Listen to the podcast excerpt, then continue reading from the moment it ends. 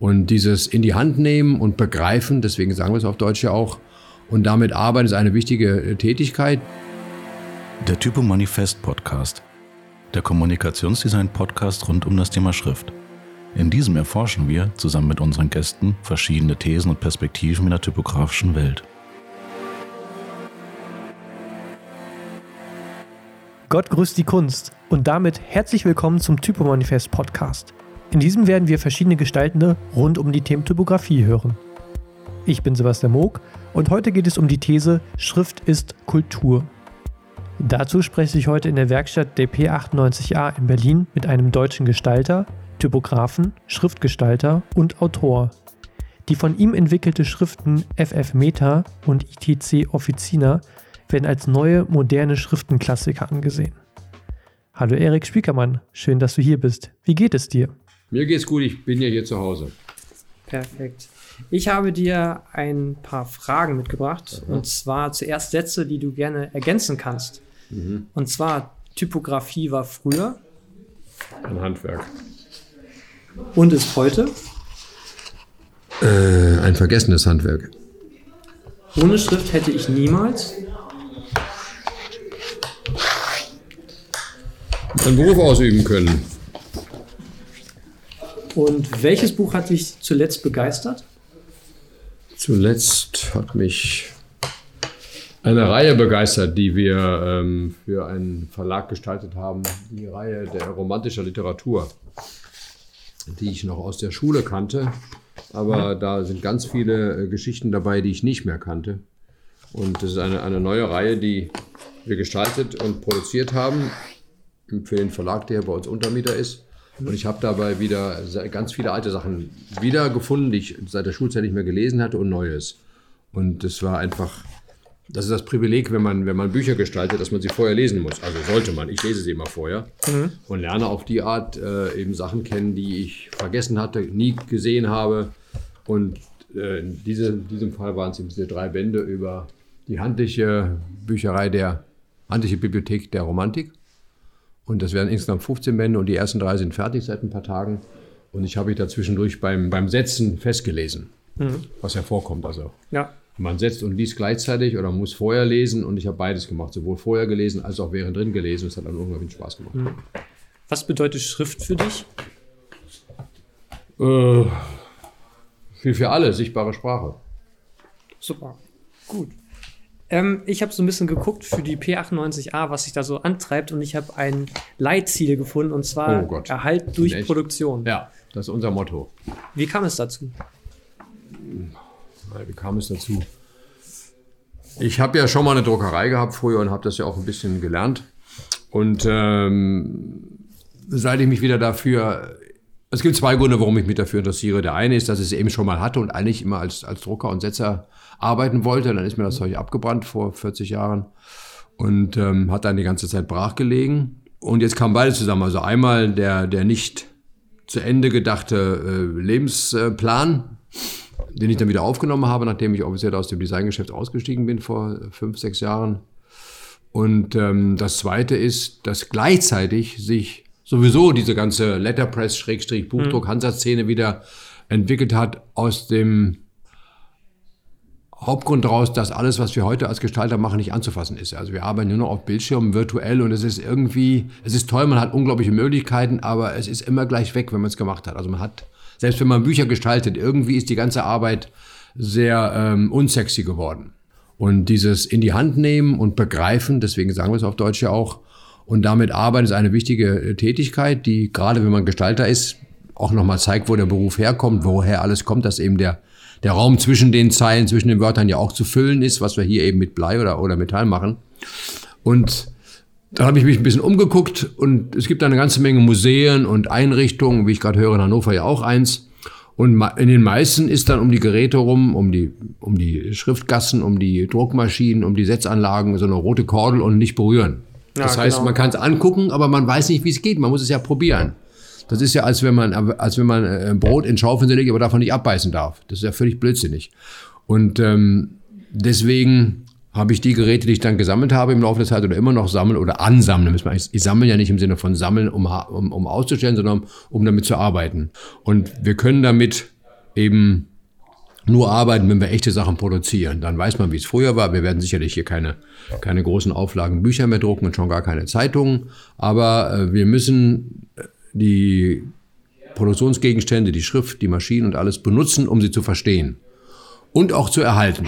Denn wenn ich damit eventuell sogar ein bisschen Geld verdiene, was wir hier zum Beispiel mit einigen Buchdruckbüchern ja auch tun, dann äh, ähm, werden sie erhalten. Und das Wichtigste dabei ist, dass die Fähigkeiten erhalten werden. Also es kann ja keiner, es lernt ja keiner mehr Buchdrucker, es lernt auch keiner mehr Schriftsetzer.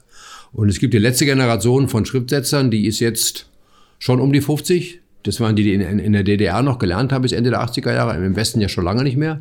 Also die muss, müssen wir pflegen, weil damit die ja Wissen weitergeben. Das gleiche gilt mit Buchdruckern, die es schon viel länger nicht mehr gibt.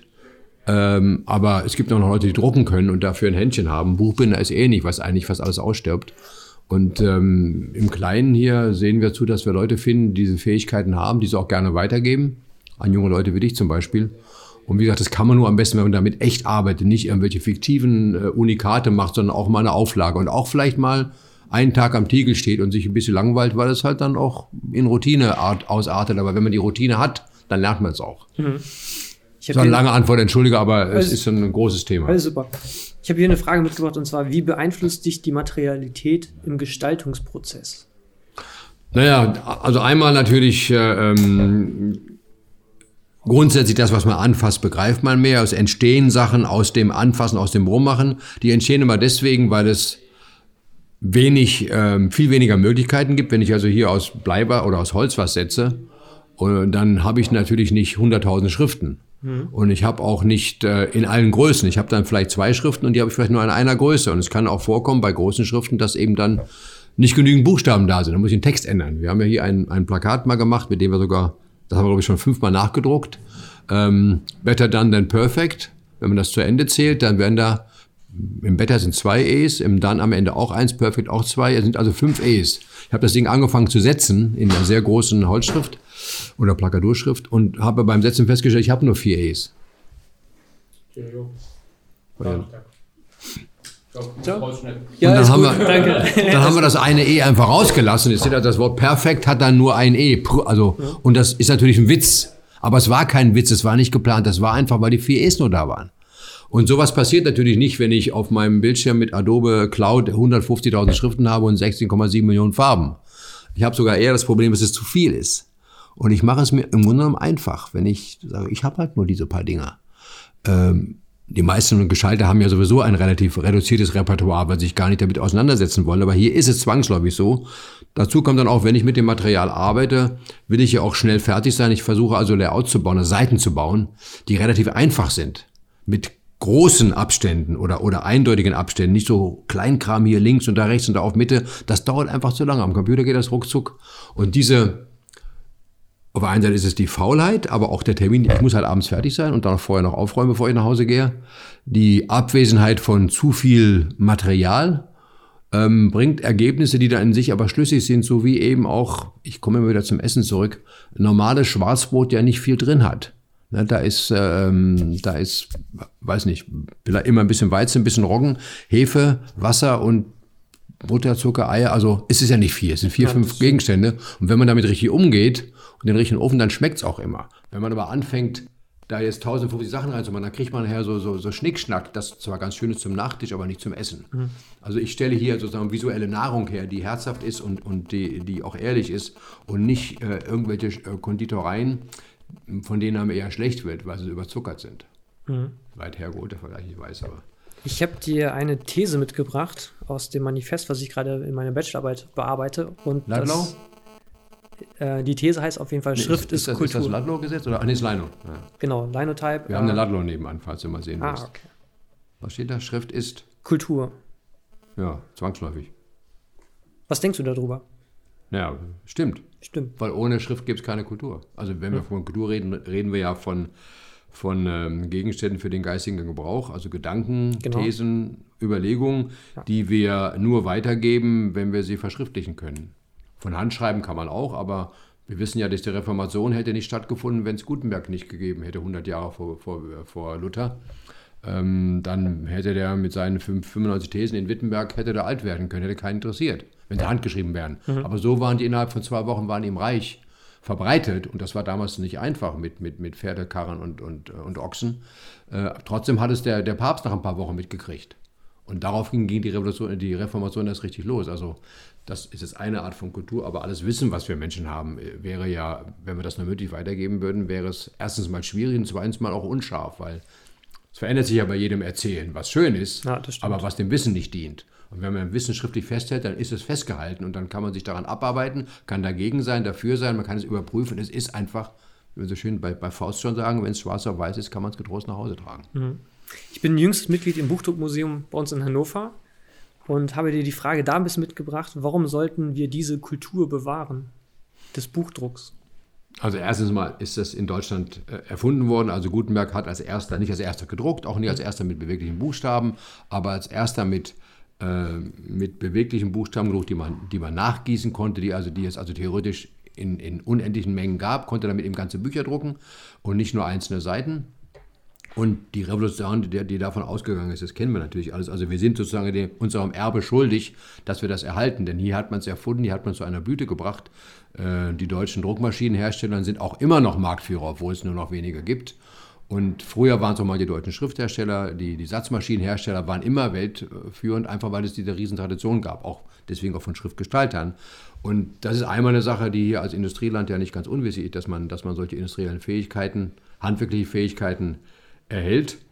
Und ähm, das ist jetzt nicht mit, hat jetzt nichts mit Nationalismus zu tun, sondern wir haben hier eine große Geschichte. Wir haben auch die Museen, wir haben auch die Fertigkeiten, wir haben die Überlieferungen äh, und wir hatten die Gewerbeordnung, wir hatten die Handwerksordnung. Also eigentlich wissen wir, wie das alles geht. Und es wäre eine Schande, das, das zu vernachlässigen, denn woanders kommt es nicht her. Also ich finde, wir haben diese Pflicht, in, zumindest in Deutschland, diese, äh, diese Geschichte hochzuhalten und das Handwerk zu erhalten, weil damit eben auch die geistigen Fähigkeiten einhergehen. Denn wenn man sich mit Schrift be beschäftigt, da muss man halt lesen. Und wenn man lesen kann, dann, dann äh, schafft man Wissen. Deswegen mhm. waren die Setzer ja auch immer so ein bisschen was so diese, der, der gehobenste aller, aller Stände, äh, haben sie zumindest von sich behauptet, weil sie eben das, was sie, was sie gemacht haben, auch gelesen haben. Und die konnten alle Sprachen und konnten Lateinisch jetzt und Griechisch und sonst was. Also mhm. das ist schon eine Überlieferung, die es sich, finde ich, lohnt äh, beizubehalten. Sollte es Teil in der Ausbildung sein? Also in einem Designstudium etc.? Ja, ironischerweise fängt es ja gerade wieder an. Äh, ich weiß ja noch, also in den so späten 90er, in Deutschland war es ein bisschen später, späte 90er Jahre, im Ausland war es ein bisschen in England und, und Amerika, wo ich viel gearbeitet habe, war es etwas früher. In dieser großen Euphorie des Desktop Publishing, alles mit dem Computer, hat man unglaublich viele von diesen alten Bleisachen weggeschmissen. Buchdruck, weil es auch schwer, schwer ist und kaum zu bewegen ist. Man brauchte den Platz für die Computer und sonst was, auch das Geld. Und ähm, damit hieß aber auch, dass dann Leute, die damit gearbeitet haben, waren dann auch weg. Und plötzlich dann 20 Jahre später, also vor vielleicht vor zehn Jahren, fing es an, dass man überlegt hat, ha, wir sind, das habe ich ganz am Anfang schon mal gesagt, nur mit, mit Wischen und, und, und, und äh, ähm, so Glasscheiben beschäftigt und wir begreifen nicht mehr, was wir da eigentlich machen. Wir haben kein Verhältnis mehr zu, dem, zu der Dreidimensionalität, zum richtigen Leben. Und dann jetzt fangen die Schulen alle wieder an, sich auch unter, unter anderem bei mir hier Maschinen auszuleihen und Schrift, weil sie gemerkt haben, das hat nichts mit Nostalgie zu tun, dass dieses, dieses Herstellen von diesen, diesen dreidimensionalen Gegenständen, die man dann druckt, also erstmal ist ja eine, eine, eine Schrift, eine Satzform ist ja ein dreidimensionaler Gegenstand. Auch wenn man ihn nicht druckt, kann man ihn ja anfassen und lesen, auch wenn es seitenverkehrt ist.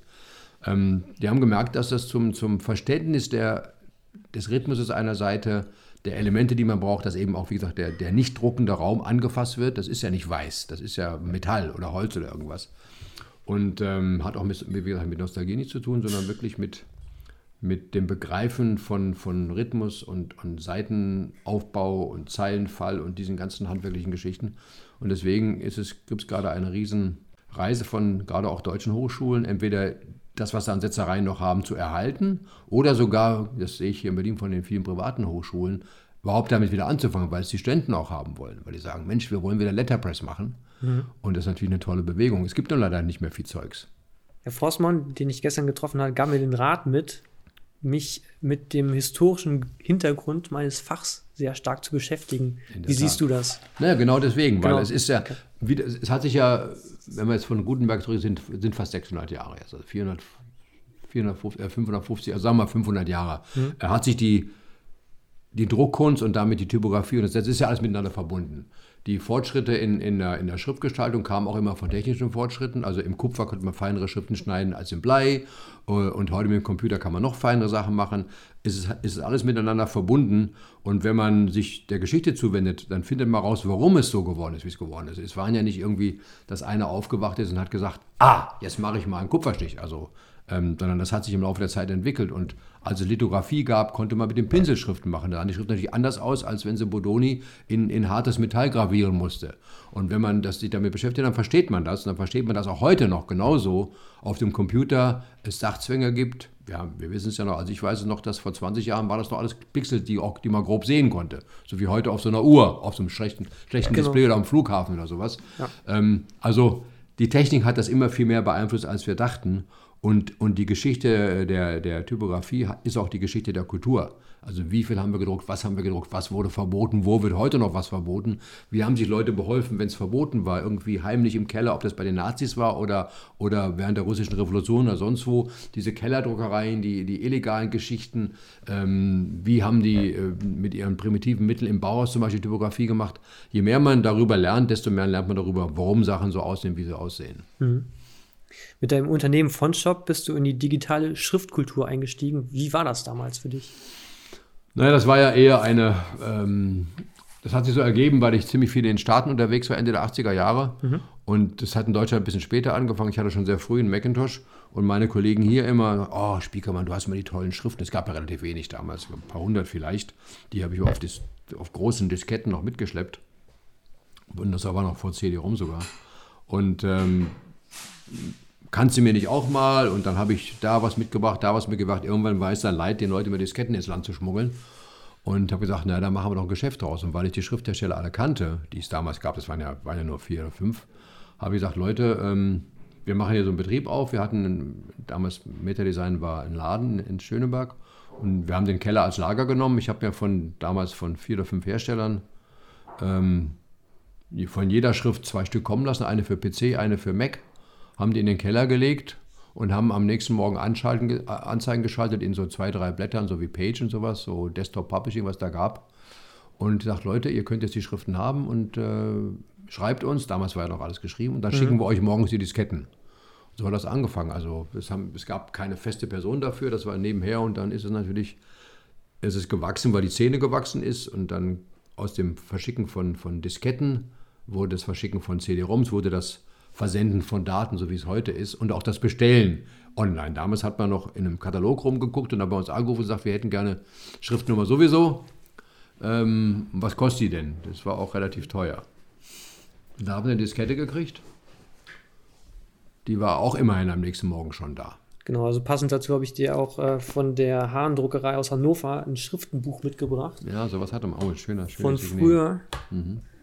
Wo man so ein bisschen was ich halt auch sehr spannend und interessant finde, weil es gab wirklich nur diese Schriften, die es dann auch in der Druckerei gab. Ja, ja. Und da musste ich mich fragen oder überlegen, welche ich denn gerne hätte. So ist es.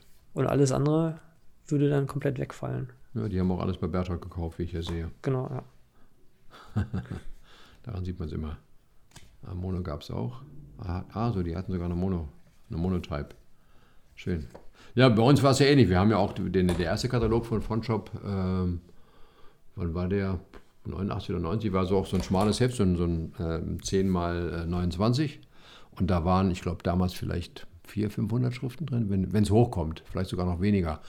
Das klingt jetzt heute wenig. Andererseits, wenn man überlegt, dass zum Beispiel Berthold oder Linotype, die als Fotosatzhersteller, hatten auch, zur besten Zeit hatte Berthold 800 Schriften. Und das war unglaublich viel für damalige Zeiten.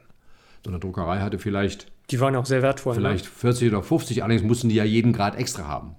Nicht? Während beim Fotosatz konnte man bei Berthold von 6 bis 20 Punkt setzen oder später von 6 bis 36 Punkt setzen mit einem, mit einem Original, was immerhin damals 800 Mark kostet. Und 800 Mark war ein Monatslohn.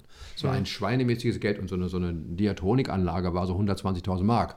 Da konnte man damals sechs Golfs für kaufen oder sieben oder sowas. Also das hat so unglaublich viel Geld gekostet. Heute dafür für so ein, so ein Fond irgendwie, weiß nicht, zwischen 10 und 20 Euro zu bezahlen, ist ein Witz. Das ist immer für Studenten immer noch viel Geld, aber für uns ist es lächerlich. Es ja. hat sich natürlich dadurch auch ein bisschen entwertet. Also man geht damit auch nicht mehr so sorgfältig um, ne? weil Ja, das, habe ich natürlich auch schon festgestellt. Morgen gibt es den nächsten. Ne? Ja. Kann auch nicht kaputt gehen. Es sind Ja. nur Daten. Ja, das stimmt. Und alle Studenten haben sowieso alle Schriften, weil alle klauen wie die Raben und äh, tauschen. Mir haben meine Studenten immer, immer meine Schriften angeboten. Ich sage, nee, die habe ich schon, die habe ich selber gemacht. Wenn du mal, äh, ich, ich hätte ja, ich sage, ich weiß nicht, ich will es gar nicht wissen. Die, die ist gut, ne? ich will es gar nicht wissen. Ja. Was würdest du einem jungen Gestalter, äh, Typografen mitgeben? Boah. Mitgeben. Ein Hypometer. Nein, also zum, zum äh, ähm, als, als äh, ja, was ich allen Leuten mitgebe, natürlich neugierig sein und lernen. Du hast es ja gerade schon angedeutet. Es ist alles schon mal gemacht worden und je mehr man weiß, wer wann was wie gemacht hat, auch in alten Büchern rumschnüffeln, entdeckt man plötzlich, dass was wir heute als toll und neu äh, sehen, auch schon mal da war, weil die Problemstellung immer die gleiche ist. Man muss immer eine Botschaft an einen Mann oder eine Frau bringen. Ähm, das ist medienspezifisch, das ist eben in einer, in einer Anzeige anders auf, als auf einem Plakat, als in einer kleinen Broschüre, äh, wenn man sowas Langweiliges macht wie ich, wie Formulare und Fahrpläne und sowas. Das ist ein anderes Thema, als wenn man eben ähm, große Werbeflächen äh, oder Anzeigen, Doppelseiten in, in Zeitungen macht. Aber wichtig ist, dass sich gute zukünftige Typografen mit Sprache beschäftigen, also wissen, was Sprache ist, also auch mit Sprache umgehen können, weil wir müssen sie ja visualisieren. Und das allgemeine Rezept ist immer für alles, also so viel lernen, wie es geht, also so viel gucken, wie es geht, so viel Bücher lesen, wie es geht, so viel sich von den alten Kram angucken, wie es geht. Und wenn man dann soweit ist und, und, und, und richtig, also gestalterisch arbeitet, dann ist es wahnsinnig wichtig, dass man auch Sachen ausprobiert und auch was falsch macht. Also ich finde es auch sehr schlimm, wenn ich hier so 23-Jährige sehe, die schon drei Lieblingsschriften haben. Ich habe auch drei Lieblingsschriften oder auch 30. Aber äh, wenn die dann schon sagen, nee, ich nehme nur, egal was, was gerade in Mode ist, wenn du fragst, warum nimmt er denn die Schrift? Ja, weil, ja, weil, äh, ja, die finde ich so gut. Das reicht mir nicht. Also lernen, ausprobieren und äh, auch handwerklich arbeiten, finde ich schon wichtig. Aber das, das geht ja für jeden Beruf. Das würde ich einem Schuhmacher genauso empfehlen wie einem Bäcker. Das ist nicht in unserem Beruf nicht spezifisch, nur da, da dieser Beruf eben mit geistiger Tätigkeit zu tun hat, ist es halt anstrengend. Man muss halt von morgens bis abends lesen. Und man guckt ja meine Bücher hier an und ich habe zu Hause nochmal 6000, was nur typografische Bücher. Die habe ich nicht alle gelesen, auch nicht auswendig gelernt, aber dafür, dass sie da sind, entdeckt man immer mal wieder was und wenn jemand anders herkommt, der in, in, im Bücherschrank wühlt, der findet immer wieder Sachen, die ich noch selber nicht gesehen habe. Also zum Beispiel in zu so einem Museum gehören oder in eine Bücherei zu gehen, einfach rumzukramen. Man findet so unglaublich viel Zeug. Wir haben auch eine eigene Schriftenbibliothek bei uns mit Beispiel, verschiedenen ja. Sachen. Und ich habe halt festgestellt, also seitdem ich zwölf bin, bin ich autodidaktisch immer unterwegs und Bücher, da kann man so viel Wissen rausziehen. Eben. Und gerade gestern bei Herrn Forstmann war es halt super, dass ich auch nochmal verschiedene Bücher gesehen habe. Und ich habe mittlerweile ein Buch gefunden, was ich sehr spannend und interessant finde. Und zwar von Eugen Nerninger, das Buchstabenbuch. Ah, ja, das habe ich mir jetzt im Antiquariat nochmal in der ersten Auflage Gibt's das noch? geholt. Genau, das gibt's noch. Glück gehabt. Für 19 Euro zum Glück nur. genau. Ich habe einmal die, die Kernaussage meines Manifests mitgebracht. Die würde ich dir gerne einmal vorlesen und fragen, was du dazu denkst. Das typografische Manifest ist eine Aufforderung an alle, die zweidimensionale Fläche am Monitor zu verlassen, um wieder Schrift im Raum zu erfahren. Ja, ich finde, das Wort Raum ist ein bisschen problematisch, weil damit meint man eventuell, ich habe da gerade von oben den Namen Andreas Übele gesehen, damit meint, also er meint damit im Raum, also dass er so äh, eben an Wände und, und, und, und Leitsysteme in Räumen macht. Ja, das- ich das weiß, was du meinst mit Raum. Ich, das Wort Raum ist aber normal, also bei uns dummerweise schon weg für Leitsysteme. Ja, Ich okay. weiß, du meinst, Okay. du meinst physisch, haptisch, mit den Händen in echt sozusagen. Ich würde das da gucken, ob es eine andere, bessere Formulierung als im Raum gibt. Mhm. Weil das ist, im, im Raum heißt es am, am Ende auch nur anwenden. Du meinst aber mit anfassen. Also Genau, äh, physisch, haptisch, Da würde ich mir noch Hand ein haben. anderes Wort überlegen, ob, Ja. das, ob man das besser formulieren kann. Ich weiß genau, was du meinst. Du hast auch recht, natürlich unterschreibe ich das sofort. Also wichtig ist eben von dem zweidimensionalen. Das Ironische ist ja, dass Leute meinen, am, am, man könnte im, am Bildschirm dreidimensional arbeiten, aber der Bildschirm ist immer flach. Mhm. Man kann zwar Perspektive vortäuschen, wie im Foto, aber es ist flach. Das kann mir keiner erzählen, dass der Bildschirm dreidimensional ist. Geht ja gar nicht. Man kann ja nicht reingreifen. Und, und wer es mal gemacht hat, deswegen Leute, die hier zu Workshops kommen, die auch dann teilweise schon seit 10, 20 Jahren im Beruf sind, auch gute Frontend-Coder sind und sonst was, die sind immer von Socken her. Also plötzlich begreifen, Mensch, daher kommt das. Ich weiß jetzt, das erste Mal waren ein paar Amis hier vor, vor vielen Jahren schon, die haben dann hier, äh, ich habe ihnen irgendwie gezeigt, mit, wie, wie man mit den, mit den Eisenstegen arbeitet und dass es möglichst einfach ist, mit möglichst großen Elementen zu arbeiten, dass die in Cicero gemessen werden oder, oder in, in, in Pica in, im Englischen. sogar in Konkordanz, also vier Cicero mhm. in Konkordanz und so weiter. Genau. Und die haben gesagt, wow, that's a grid. Also das ist ein Raster. Sag, ja, äh, das gab es schon lange, bevor ihr geboren war. Das gab es schon vor 500 Jahren. Natürlich ist das ein Grid. Denn je, je einfacher der Raster ist, desto einfacher ist die Arbeit, desto schneller geht es auch. Ich arbeite doch nicht mit 150 verschiedenen Maßen, da wäre ich doch bescheuert. Mhm. Und da, da, ist ja aufgefallen, dass gerade jetzt diese Disziplin, die man auch bei Webseiten braucht, dass ich eben nicht 7 Punkt und 9 Punkt und 13 und 17 Punkt miteinander mische. Das ist bescheuert, sieht scheiße aus, ist unordentlich, kann kein Mensch verstehen. Diese Disziplin lässt sich hier im, im Metall viel leichter nachbilden, weil es schneller geht. Ich mache doch nicht 12 Punkte und 15 Punkte, da kriege ich doch keinen, keinen gemeinsamen Nenner. Doch, der ist an 3. Der ist aber bescheuert. Also ich arbeite immer mit gemeinsamen Nenner und der ist möglichst groß. Was da jeder Maurer sagt, mit Kieselsteinmauern ist ziemlich umständlich, mit Backsteinmauern ist einfach. Sind alle gleich groß, man kann sie gut versetzen und kann auch mal einen halben nehmen. Also ja. das, man lernt daraus einfach, dass aus der physischen Welt, ähm, wie ob man einen Teig rummacht oder eine Sohle anklebt oder einen Nagel an, an die Wand schlaubt, dass, dass das Material sich einen großen Teil selber gestaltet, zu, zum erheblichen Teil. Und wenn man davon leben muss, besonders noch, dann, ich habe ja lange Nacht genug davon gelebt, dann muss ich ja, wenn ich für einen Briefbogen fünf Stunden zubringe, kriege ich 100 Mark. Wenn ich damit eine Stunde zubringe, kriege ich auch 100 Mark. Stundenlohn, einmal 20 und einmal 100. Also mhm. mache ich möglichst nur eine Stunde. Ich habe zum Beispiel nie im Leben, wenn ich Briefbogen gesetzt habe, immer, also es gab immer diese, in Deutschland diese blöde Methode, dass man oben dann äh, Absender und, und Adresskarte und dann unten rechts Bank und so ein Scheiß. Genau, das kann ich auch. Das macht eine Schweine, also ist es bescheuert, die Bank muss sowieso nicht auf dem Briefbogen sein, nur auf der Rechnung. Dann habe ich immer alles nach oben gepackt. Da habe ich nämlich in einem Block gesetzt, war viel einfacher zu drucken und ich musste nicht die große Strecke A4 von oben nach unten noch mit Material füllen. Das dauert nämlich. Das war einfach, das war keine, keine Gestaltungsidee, äh, sondern einfach praktischer und schneller. Und also, oh, Spiekermann ist immer so cool, dein Zeug und so weiter. Aber ich bin einfach eine faule Sau. Ich will um fünf nach Hause gehen, um sechs. Und dann lernt man auch, wenn man um sechs nach Hause gehen will, muss man um fünf Uhr aufhören mit der Arbeit, weil man sauber machen muss. Das war, muss man ja heute auch nicht. Heute machst du ja, Computer aus. Genau, ja. Und gehst nach Hause. Nix. Ja. Ähm, wenn man das richtig macht wie ich, dann räumt man sich vorher auch am Computer seinen Schreibtisch aus, bevor man nach Hause geht. Weil man muss ja am nächsten Morgen wieder einen sauberen Schreibtisch vorfinden. Hier lernt man das. Da sind immer die Leute ganz überrascht, wenn ich sage, jetzt aufhören. Wieso, ja, ist doch erst fünf. Sachen, ne, Leute. Um sechs, wenn ihr um sechs gehen wollt, Hände waschen, aufräumen, Zeug zurücktun. Und das ist auch eine Disziplin. Ich klinge da vielleicht ein bisschen altmodisch, aber das, ähm, das gibt einem auch ein anderes Verhältnis zu, zur Arbeit und zu den Elementen, mit denen man arbeitet, dass sie nämlich wertvoll sind und dass eine, eine, das Aufräumen, das, das Hinterlassen des Arbeitsplatzes ob das jetzt der Bildschirm ist oder, oder, oder die Setzerei, dass das auch mit zur Arbeit gehört, dass man nicht einfach weggeht. Und das weiß jeder, der, ich meine, jeder, jeder Arbeiter macht nach der Arbeit sauber. Na, das ist echt wichtig. ich meine, du kannst ja, wenn der, wenn, wenn der, wenn der, mir fällt immer wieder Schuhmacher ein, wenn der seine Leimtöpfe nicht zumacht, sind sie morgens, äh, morgens trocken. Also muss der seinen Sagen aufräumen und seine Lederspäne wechseln und seine Nägel sortieren, sonst kann der morgen nicht arbeiten. Oder eventuell arbeitet ja auch ein anderer an dem gleichen Arbeitsplatz. Also ich finde auch diese Disziplin, miteinander umzugehen, lernt man hier auch stärker als am Bildschirm, wo man per Definition isoliert rumsitzt. Auch mit der Angst, dass man immer, man hat ja so viele Ideen, so viele Möglichkeiten, das ist die Hölle. Also ich, mich überfordert das mitunter. Und da bin ich ganz froh, wenn ich an meinen Kasten gehe, habe ich ja 10, 12, 10 Punkte oder 12 Punkte, mehr habe ich nicht. Hm. Ich habe äh, in dem Buch von Andreas Übele ähm, das heißt Material, das kennst du wahrscheinlich auch. Genau, ein Zitat von ihm gefunden, was Studenten von ihm lernen. Und zwar hat er gesagt: Haltung, Handwerk und Heulen.